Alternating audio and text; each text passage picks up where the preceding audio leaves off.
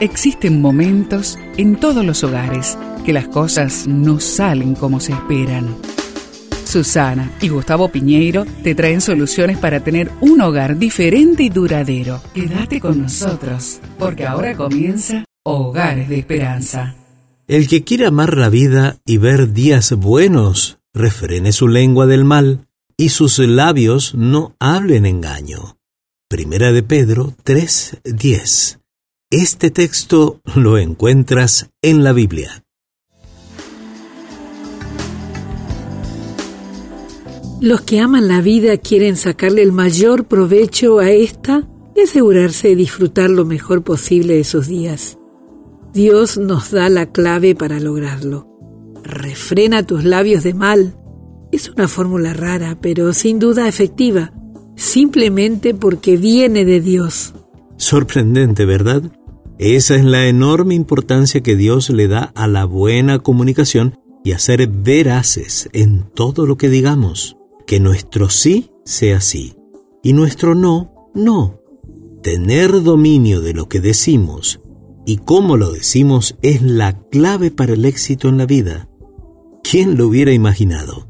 Según este pasaje bíblico, ¿quiénes son los justos? Los que buscan la paz y lo siguen.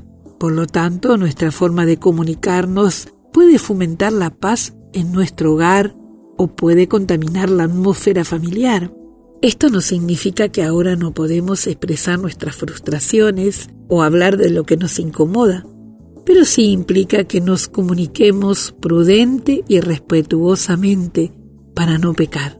Si lo hacemos así, Dios promete estar atento a nuestras oraciones porque los ojos del Señor están sobre los justos y sus oídos están atentos a sus oraciones. Así lo afirma Pedro. Si no le damos la importancia debida a sus indicaciones, no veremos buenos días. Te invito a una conversación en familia. ¿Qué te parece que son las claves para tener éxito en la vida? Nos sorprendería descubrir cuán lejos estamos en nuestros criterios de bendición y prosperidad de los que Dios tiene. ¡Qué desafío! ¿Quieres amar la vida y ver días buenos? Te invito a orar. Amado Dios, te entrego mis labios y hago pacto con mi boca para no pecar contra ti, ni contra ninguno de los miembros de mi familia y te lo pedimos juntos en el nombre de Jesús. Amén.